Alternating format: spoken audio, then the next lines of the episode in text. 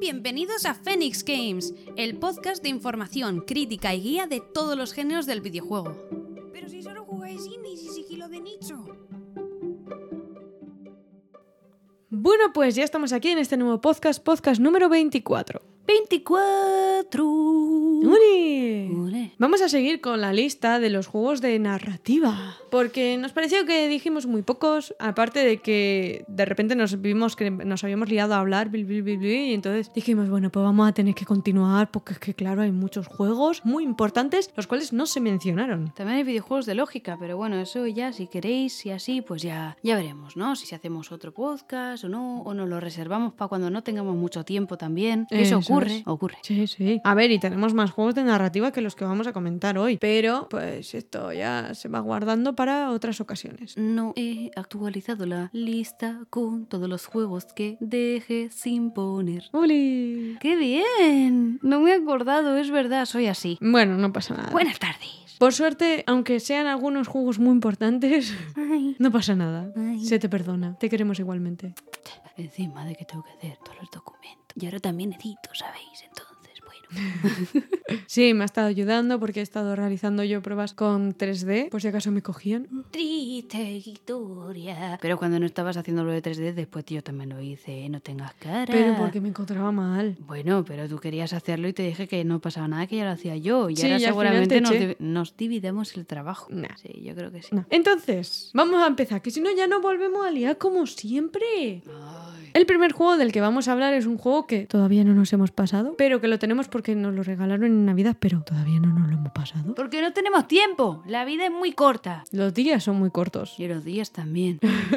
¿Qué es? Kena, Bridge of Spirits. Todopoderoso Kena Bridge of the Spirit Bridge of Spirit. Dios mío, qué bonito. Yo no lo hemos jugado, es que somos así. Es un juego súper bonito, pero súper, súper bonito. O sea, estéticamente, tanto el personaje como todo lo que sería el escenario se ve increíble. Hay que pensar encima de quién viene, ¿no? Quiénes lo han hecho y cosas así. Y dices, joder, para ser su primer videojuego es muy sorprendente lo que han conseguido. Sí que es verdad que hay alguna animación que ya se ha visto en algunos vídeos que dices, falla un poquito, como la de correr, a mi parecer. Mm, mm. A mí no me parece que esté mal, pero bueno, sí. Tiene un poco de combate, eso es así, parece ser que tiene combate, pero bueno, pues nos ha parecido también un juego que puede ser bastante jugoso para esa gente que quiere algo un poco distinto y quizás un poco más relax, más buen rollero, ¿no? Eso es. Sí que es verdad que gráficamente y tal, pues muy bien. Y la historia tiene pinta, parece que va a estar guay. Tampoco lo sabemos del todo, pero tiene muy buena pinta, la verdad. No sabemos de qué trata. Creemos que es como que está todo como que se va un poco a la putilla, ¿no? Y tienes que ir como a arreglarlo. Un estilo raya, podría ser. Pues no sé, como se parece a Raya, pues puede ser. Pero eso, bastante bien. Sí que es verdad que tiene combate, pero no es un combate tampoco muy exigente. que No, no es un combate muy demandante. O sea, es un combate un poco simplillo. Hmm. Vamos, que no te lo va a hacer pasar mal, que no es un Bloodborne. Eso es. El siguiente videojuego del que vamos a hablar es Ruta 96, que estaba en PC, pero creo que vi una noticia hace muy poquito, en la cual parece ser que se viene a Play 4, Play 5 y Xbox. Ah, pues muy bien. Así que lo vais a poder jugar. Bien recibido sea. Este videojuego la característica que tiene es que es una aventura narrativa procedimental, así se llama. Lo cual significa que tú conforme vas a ir eligiendo opciones, caminos o cosas, la historia o lo que sea va a ir cambiando. Lo cual mola mucho porque así cada vez que lo juegues va a pasar una cosa u otra. Sí, por ejemplo, hemos visto pues que haya gente que con el personaje estás dentro de un autobús y de repente eh, alguien tiene un arma, se pone nervioso, tienes que intentar hablar con él y eso, pues es un poco como Life is Strange, pero con un mapa que puede cambiar todo el rato y con historias distintas que vivir. Hmm. Realmente parece ser que el juego no es tampoco muy largo, porque hemos visto que ha habido gente que se lo ha pasado unas tres horas, más o menos. Más o menos. Pero sí que es verdad que es muy, muy, muy rejugable. Claro. Y además, la verdad es que el juego me da gustico el verlo, aunque no es súper perfecto el modelo y todo, como que son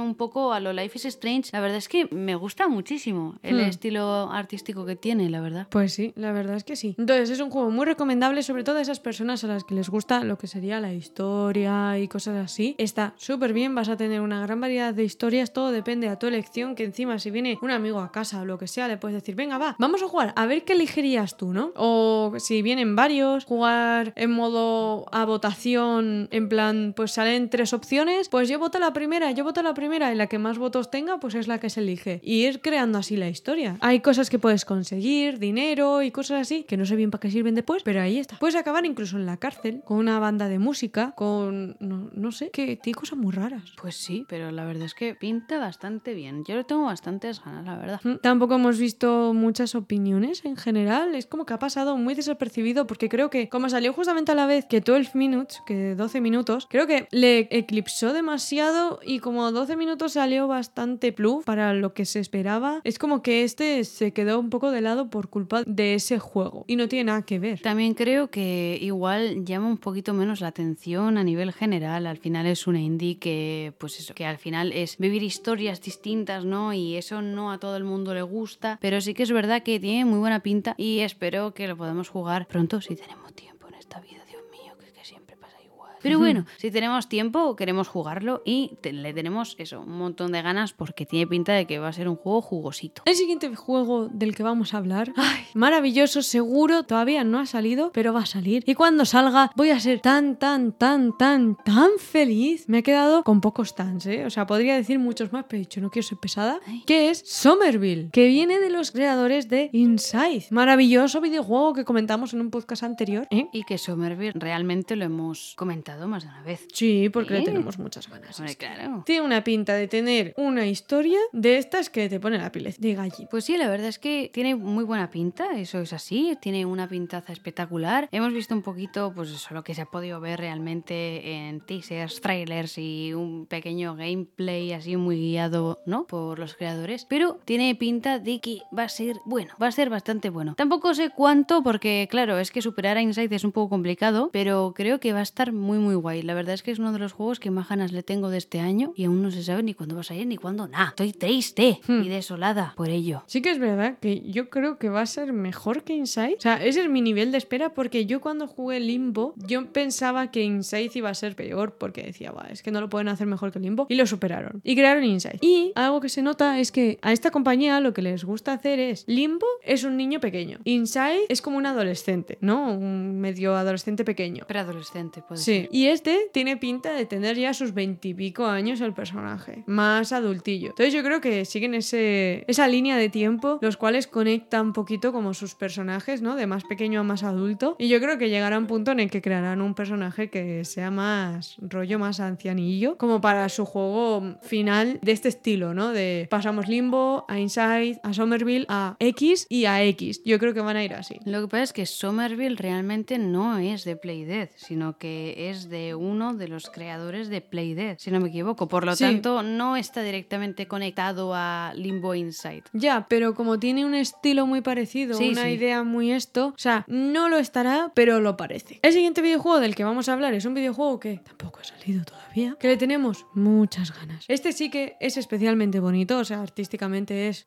maravilloso. Cualquier persona que le guste mucho el apartado de diseño, todo lo que sea el arte, vamos, le va a llamar la atención. Ay, qué bonito ¿Qué es Planet of Lana? Tampoco se sabe mucho. Tiene pinta de que es más historia, narrativa y así. O sea, como que la historia, aunque no se cuente como a lo Rhyme, yo creo que no se va a contar, pero como que te va a transmitir. O esa es la sensación que genera. Yo creo que va a ser una especie de inside. Está como. o da la sensación de que han bebido bastante de Playdead. Porque tiene una estética muy parecida y tal. Es más, cuando creo que lo vimos, dije, joder, parece como inside. Parece un juego de Playdead, pero no, no es de Playdead. Pero sí que es verdad que hay cosas, estructuras, formas de los bichos del entorno y así que sí que es verdad que dices, mmm, huele a Playdead, ¿no? Entonces ya solamente por eso dices, es que Planet of Lana tiene que ser bueno. Sí. O sea, nosotras pusimos Planet of Lana en la lista solamente porque parecía que habían bebido bastante del estudio Playdead. Y después ya cuando vimos un segundo gameplay que sacaron hace no mucho, Y había un gatico, una cosica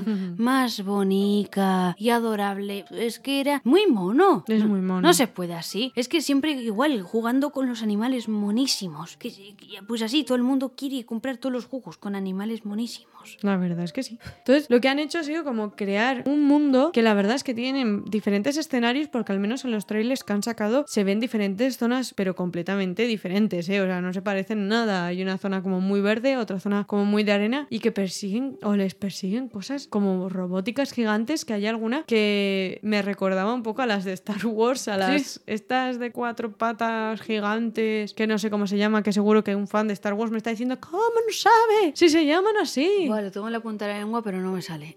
Pues creo que se llamaban AT, ¿no? O algo así. Eso es, es verdad. AT, AT o AT, no sé qué. AT muchas cosas porque creo que había varios modelos, ¿no? Distintos. Así que ya está. Pues sí, más o menos recuerdan un poco a, a esos y la verdad es que se ve muy, muy bien. No es un juego que se vea rollo realista ni nada por el estilo, sino que es más dibujado, ¿no? Más rollo cartoon. Y la verdad es que es precioso. O sea, muy recomendable. Tiene pinta de ser muy bonito, así que a cualquiera que le gusten estas cosas ya está apuntándoselo y mirándolo porque se viene este año un juego bastante, bastante bueno y que va a ser para destacar. El siguiente videojuego del que vamos a hablar es Unpacking, que es un videojuego el cual la gente se estará preguntando en plan de ¿y este por qué lo metéis? Sorprendentemente, un juego de sacar objetos de cajas, ¿no? De hacer mudanzas. Sí. Tiene una historia que te la muestran solamente con esos objetos. Tú conforme vas sacando los objetos, los vas colocando o vas viendo qué tiene el personaje, ¿no? Que tú manejas entre muchas comillas porque eres como la persona que lo va colocando todo. Y vas conociendo un poquito más a la persona que vive en esa casa y la cual va creciendo porque te mudas a tu propia casa, tienes tu propio apartamento o cosas así. Y entonces vas viendo pues que igual que le gusta, qué sexualidad tiene o cosas así, las cuales dices, joe, pues me están contando una buena historia del personaje. Pues sí, la verdad es que además es un juego muy de relax. Hay cosas que tienes que colocar en sitios sí o sí, pero luego igual tienes un poquito más de libertad. Es bastante relajante y encima te cuenta una historia que está bastante guay porque al final ves como una persona evoluciona, crece, tiene su pareja, ves un poco también su orientación sexual, como ha comentado Jazz. Entonces es un juego que también se sale un poco de pues lo normativo, ¿no? Lo típico, ¿no? Disparos, coches, cosas así. Entonces, eh, al ser un juego bastante distinto y de relax, creo que es un juego que en la lista de narrativa tenía que estar porque igual no te están hablando, no te lo están contando de una forma directa, pero sí de una forma indirecta y bastante bien hecha, la verdad. Efectivamente. Está bastante bien llevado. Encima, por lo que sabemos, hay gente que incluso ha llegado a llorar enterándose de cosas, porque sí que notas como dependiendo de qué nivel te toque, igual el personaje no está tan bien como antes o cosas así. Y eso todo te lo cuentan solo con objetos y el escenario. Ya está, porque no te habla nada. Entonces es muy sorprendente de lo que es capaz la gente, ¿no? O sea, tu propio ser, de descubrir una historia que no está puesta como tal, solamente por lo que se te muestra. Entonces en ese apartado está muy, muy bien, es muy sorprendente. Ahora vamos a hablar, ¿vale? De una saga de videojuegos, porque se podría llamar saga, Sí, es una saga realmente, sí. que está muy infravalorada, pero que en verdad es que es muy divertida, que te cuenta unas historias que no están nada mal, que es mu- muy, muy, muy entretenido, con unas mecánicas diferentes a lo que se suele hacer, que encima suelen utilizar personajes característicos de películas, que son muy importantes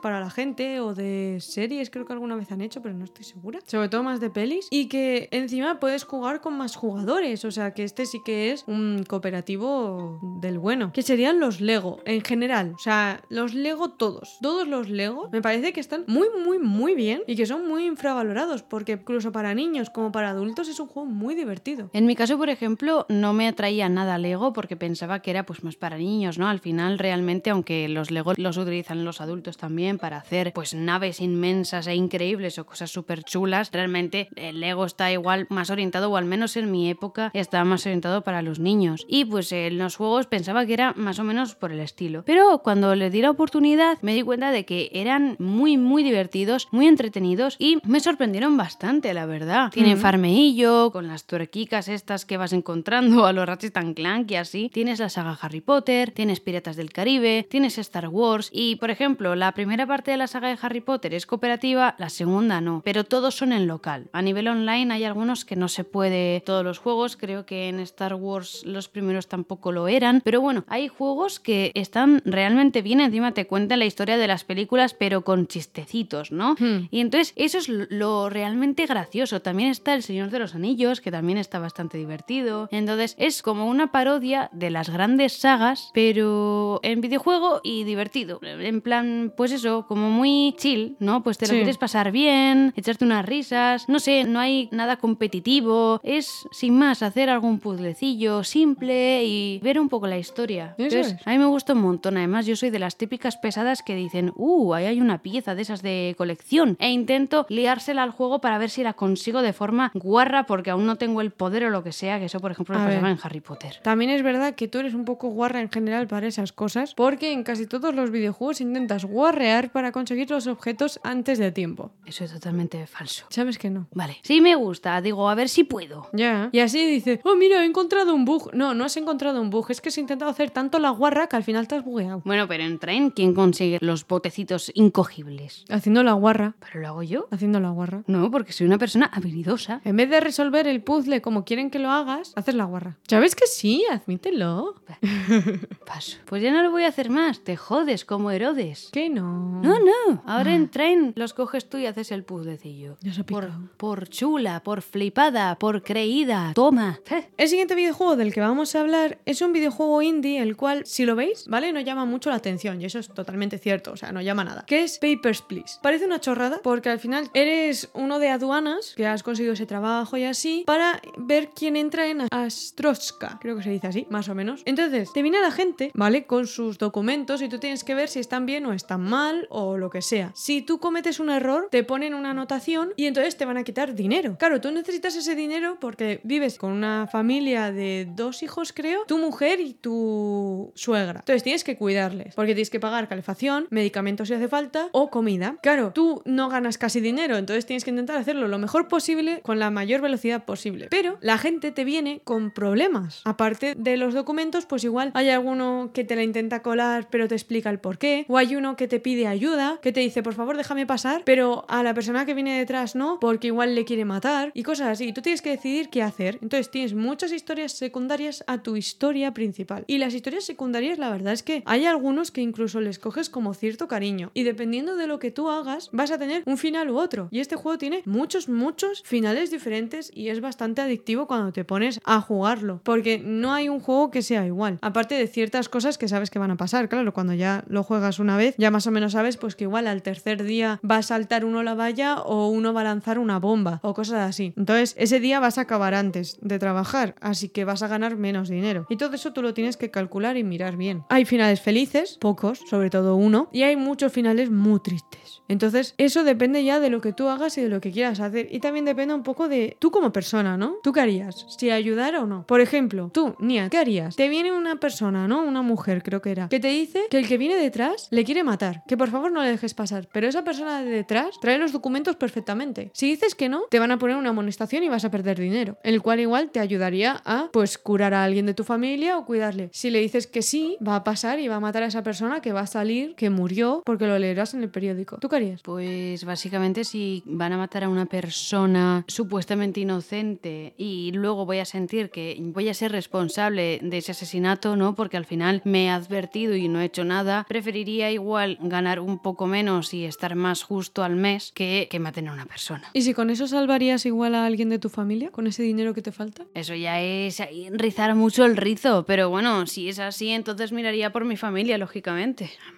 Pues esas decisiones te hace elegir al juego. Entonces, pues eso, está muy muy bien y es muy rejugable. Yo no lo he jugado, la verdad, no lo he jugado, no me llama lo suficiente, entonces eh, lo veo como un juego que igual sí que tengo que jugar, pero por ahora digo, eh, pues igual no, porque tengo otros títulos que igual sí que me llaman un poco más la atención en cuanto a, al menos a nivel gráfico, pero sí que parece que está bastante interesante porque al final pues te hace pensar un poquito, ¿no? Y tienes que ser egoísta porque tu familia depende de ti, pero también tienes que mirar un poquito por la gente, ¿no? Porque al final igual pues te vas a sentir responsable o básicamente una persona va a morir, entonces pues eso, tienes que eh, pensar un poquito, también ves un poco quizás qué tipo de persona eres, Eso ¿no? es. Entonces al final creo que está bastante bien, es una buena idea. Encima, así como pequeño detallico, os comento que tiene una trama muy rara porque hay como cierto complot y como medio cosas de Illuminati, se podría comentar, que la verdad llama la atención. O sea, parece simple y llega a un punto que se complica tanto que dices, madre mía, ¿qué es esto? Y que tienes que investigar bien lo que estás haciendo, ¿eh? Y andar con mucho ojo. El siguiente juego del que vamos a hablar es un juego de Ubisoft, ¿no? El cual ha pasado un poco desapercibido en general, porque creo que no se ha comentado mucho, pero que la verdad tiene una historia bastante chula y que encima, gráficamente en sí, es muy bonito. O al menos a mí me lo parece. Sí, la verdad es que es un juego que es bastante interesante. Además, supuestamente está inspirado en cartas y hechos de la Primera Guerra Mundial. Por lo tanto, está más o menos basado en hechos reales. Te están contando historias que pueden haber ocurrido dentro de esa Primera Guerra Mundial, como hemos comentado antes. Y entonces, a mí al menos me hizo llorar. O sea, me pareció un juego que era bastante emotivo, que estaba bastante bien, le cogías cariño a todos los personajes y además había como pequeños puzzlecillos o zonas donde aplicar un poco la lógica que pues me parecieron la verdad bastante interesantes dentro de que además comentar que es un 2D. Y este juego se llama Valiant Hearts. Que este juego, la verdad es que, joder, mm, me llamó mucho la atención. Yo me acuerdo cuando lo jugué, porque, a ver, ha pasado bastante tiempo, la verdad es que me acuerdo, eso es así, no lo voy a negar, pero me llamó mucho la atención porque me gusta mucho cómo se ve, cómo se juega y de todo. Y la verdad es que la historia, pues era completamente diferente a lo común. Sí, además llevas a cinco personajes de los cuales uno de ellos es un Rottweiler, que es un perro médico. Entonces es como, no sé, da mucha cosita, ¿no? Que digas, Dios mío, que se me muere el perro, ay, ay, ay, ¿sabes? O sea, lo pasas mal. Realmente en el juego es como que no quieres que ninguno se te muera. Luego igual te llega una carta de tu mujer ha fallecido por lo que sea, ¿no? Entonces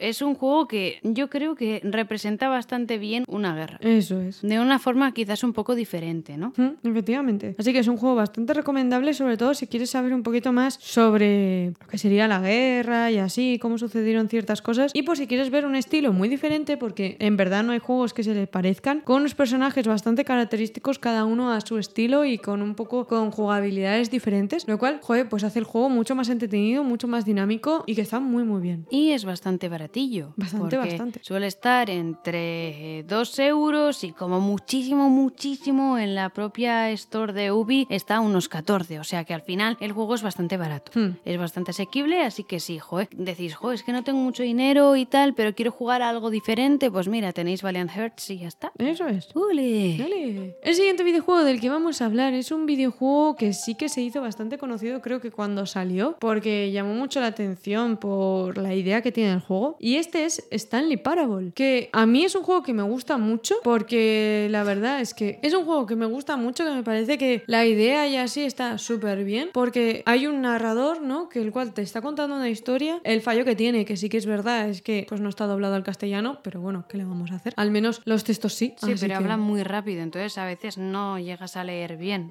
Ya, es un fallo, pero tampoco pueden hacer mucho más. Al menos hicieron un juego, es lo que intento pensar. Se ve bastante bien, para ser indie, se ve muy bien. Entonces, tienes un narrador el cual te está contando una historia y tú puedes hacerle caso o no. Y dependiendo de tus elecciones y de lo que vayas haciendo, la historia que te va contando el narrador va a ir cambiando. Y tiene muchos desenlaces. O sea, hay una sala a la cual puedes llegar haciendo X cosas donde ves todos los finales que tiene el juego. Y la verdad es que tiene un montón. Y conforme tú los vas haciendo, te va marcando. Entonces, hay un final bueno, un final malo. Y hay uno que sí que es el real, real. Que ese, pues, hay una manera exacta de conseguirlo y así. Pero está muy bien, porque incluso puedes llegar a convertirte en el propio narrador. Y algo que llama mucho la atención es el hecho de por qué se hizo este juego así. Y es que los creadores del juego no sabían bien cómo llevar la historia. Así que decidieron que cada uno iba a crear una historia para este personaje, para Stanley. Entonces, lo que pasó es que cuando se juntaron para mostrar sus historias, se supone que tenían que elegir una, pero gustaron todas. Así que decidieron que fuese el jugador el que decidiese qué historia tener. Y eso está muy, muy bien, porque encima supieron hilarlas muy bien. En este caso yo sí que lo he jugado, lo he jugado creo que un par de veces, una de ellas lo jugué con Jazz y así. Sí que es verdad que no me gustó el hecho de que no te dé prácticamente tiempo a leer bien lo que te está hablando. Hay muchas veces que es como intentas entender lo que te dice en inglés y tiras para donde sea. Entonces, claro, yo lo que hice fue no hacerle caso en nada, a ver qué era lo que ocurría. Y nada, el final fue bastante sin más. Entonces, pues al final es pues un poco ver por dónde vas y así y pues al final te saldrá un final u otro, pero sí que es verdad que justamente este juego, aunque sí que me parece bastante original y que está bastante bien, no es un juego que a mí me pierre. Hmm. No porque sea malo ni nada, sino porque a mí este tipo de juegos en el cual tienes que elegir a ver qué historia te sale, rejugar, rejugar, rejugar para llegar al final verdadero y así, según cómo esté hecho, me tira un poco para atrás. A mí me gusta mucho. El siguiente juego y último de hoy, ¿eh? que vamos a comentar, sería A Plague Tale Innocence, que, para quien no sepa, va a salir el Requiem en 2022, así que ya tenéis que pasaros el 1 para poder jugar al 2. Este videojuego se lo ha jugado Nia, yo más bien la veía, porque a mí, sin más, pero sí que es verdad que gráficamente o la historia y así me llamaba muchísimo la atención, me parecía que estaba muy guay, pero pues lo demás, el sistema de juego que tiene, pues no tanto. Entonces, Nia, adelante. Sí, básicamente a Jazz no le acaba de gustar porque realmente este juego está muy hilado o va muy de la mano del sigilo. Entonces al Mm. final pues tienes que saber un poco qué es lo que haces y eso. Y luego ya cuando salen las ratas, ¿eh? en plan de... te salen a mogollón por todos los sitios, pues sí que la verdad es que si te dan un poco de cosa o te dan mal rollo, lo pasas mal en el juego. Yo, por ejemplo, no lo pasaba mal. A nivel general era sin más. Pues sé lo que tengo que hacer, tiro fuego aquí, hago así, hago allá y ya está. La historia me parece que está bastante bien. Sí que es verdad que considero que a los niños en los videojuegos lo suelen hacer muy mal y en este caso no es diferente. Eres un niño de estos que dices, qué pesado, qué pedante, hijo mío, eres un pedante. Eso es Hmm. así. Yo, de verdad, a Misha, eh, que es la chica, a mí me gusta mucho. Me gusta su personalidad, me gusta todo cómo es y todo, incluso el modelo 3D me parece que está guay, el diseño de personaje, pero la verdad es que el, el niño yo no lo soporto. Yo siempre, cállate, niño, cállate, cállate. pero bueno, también yo que no soy muy fan de los niños, igual alguien que le gusten los niños dirá, ah, Dios mío, qué niño más mono y entrañable, ¿no? Mm. Pero bueno, la verdad es que el niño eh, al final tiene un peso en la historia muy grande, tampoco voy a hacer spoiler, y pues por eso mismo hay un siguiente juego, porque parece ser que gustó bastante. También se dice que va a tener doblaje en español, lo cual se agradece muchísimo. Lo único malo que igual sacaría de este juego es que se han pasado con las ratas, porque ya llega un punto en el que desaparecen, aparecen, porque hay tantas y tantas y tantas que dices, pero, pero ¿por qué tantas, hombre? ¿Te has pasado? ¿Te has Ya, pasado? se pasaron un poquito de poner ratas porque al final lo que hacía era llenar demasiado la pantalla, las ratas se buguean un poco. Con el ordenador que tengo, que es bastante potente, me crasheó el juego un par de veces porque ya había mucha cosa en pantalla, hizo catapum y Eso ale. es. Y también el Final Boss me parece otra vez lo que hemos comentado alguna vez de el boss es demasiado complicado para lo que es el juego. O sea, el juego no es extremadamente complicado. Sí que es verdad que tiene sigilo y así y hay zonas igual un poco más complejas. Pero lo que no puede ser es que la última fase del juego llegue a un punto en el cual te asomas y te han metido una flecha en la cabeza o haces cualquier cosa y ya se dan cuenta todos los guardias sin matar a tus compañeros o cosas por el estilo. No, eso sí que no. Entonces ahí sí que es verdad que falla un poco. La fase final no supieron, considero, escalar en dificultad. Hmm. Se les fue un poco la olla. Metieron unos tres peldaños para arriba cuando tendrían que haber metido como mucho uno y medio y se les fue un poco de la olla, ¿no? Tú que viste un poco el final boss, ya... No, ese Final Boss estaba muy mal hecho. Encima no tenía sentido lo que pasaba, ¿vale? No queremos hacer spoiler, pero no tenía ni pies ni cabeza. No. Sí que es verdad, la historia está bastante bien, o sea, es muy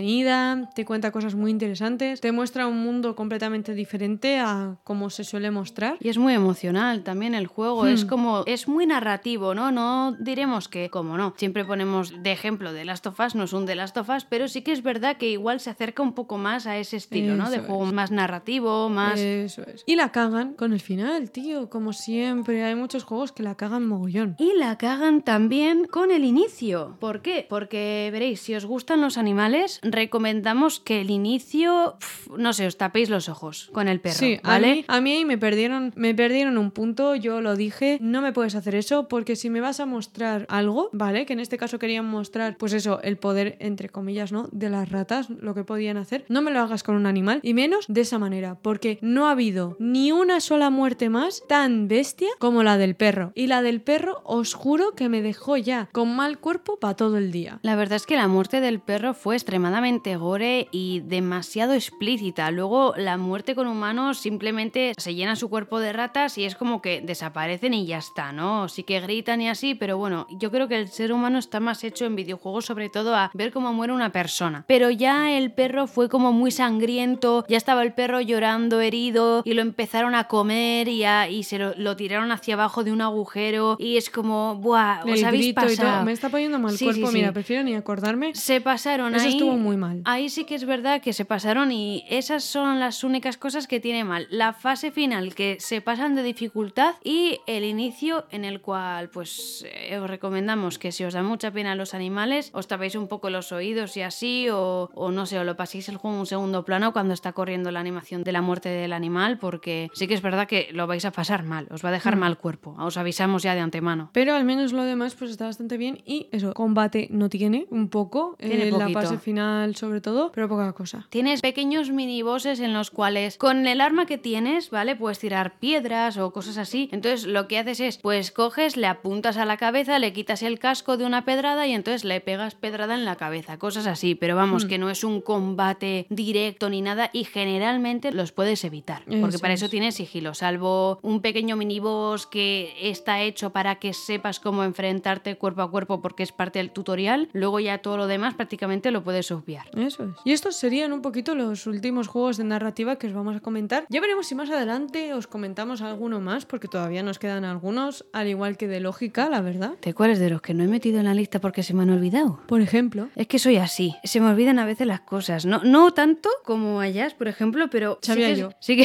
sabía Sí. yo que me iba a llevar el ataque. Mira que estaba calladica, ¿eh? Estaba yo aquí calladica en plan de, venga, va, que no me va a decir. Pero sí, Toma que, el ataque. pero sí que es verdad, sí que es verdad, porque sabes que se me habían olvidado y no me la recuerdo tampoco, ¿eh? Oh, oh, espérate, que aparte de ataque me lo rebota. Bueno, que la lista cuando estaba trabajando, tía Muñas, y encima luego tuve fiebre. que ya lo sé, si lo digo de broma. Además, yo tengo una memoria de pez o peor. Eres Dory. Soy Dory. Sí. Eh, por eso me gusta tanto. Eso, porque te sientes identificada con ella. Entonces eso, si os han gustado, si hay alguno que digáis, pues mira, este también es una gran opción, o cosas así, nos lo podéis decir tanto en Instagram como en Twitter a Phoenix Games. Nos podéis decir, qué bien, qué episodio más bonito, besicos en la frente. O no, podéis abrir un MD, o sea, un, un mensaje privado o lo que sea, y nos decís, oye, mira, pues el capítulo así, pues súper guay, pero aquí igual me flaquea y este juego, fíjate, y podréis hablar de esto. Lo que queréis, ya habéis visto que este podcast y los anteriores que ha habido ha sido porque una oyente nos ha dicho, oye, mira, podéis hacer igual un podcast sobre juegos que no tengan un combate o que el combate no sea súper importante y tengan narrativa, puzzles, lógica, pues aquí está. Eso es, aquí está. Así que esto sería todo, esperamos que os haya gustado. Volveremos con más podcasts súper entretenidos y algunos un poquito que llaman la atención, creo, o que generan un poquito de conflicto, como por ejemplo el que se viene más adelante. Pues sí, pero bueno, pues, eh, pues es así. La permisividad a veces se tiene que decir, basta, hasta aquí, y ya está. Eso es, no hagamos más spoilers. No, no. Así que hasta el próximo podcast. Adiós, queridos y queridas, todos. Uf. Adiós. Adiós. Ay, hermanos y queridos todos, os decimos que juguéis a los juegos de la lista y os los anotéis los que aún no han salido. Porque es el año doloroso. Saliendo en 2022, sí, pero no me de la fecha.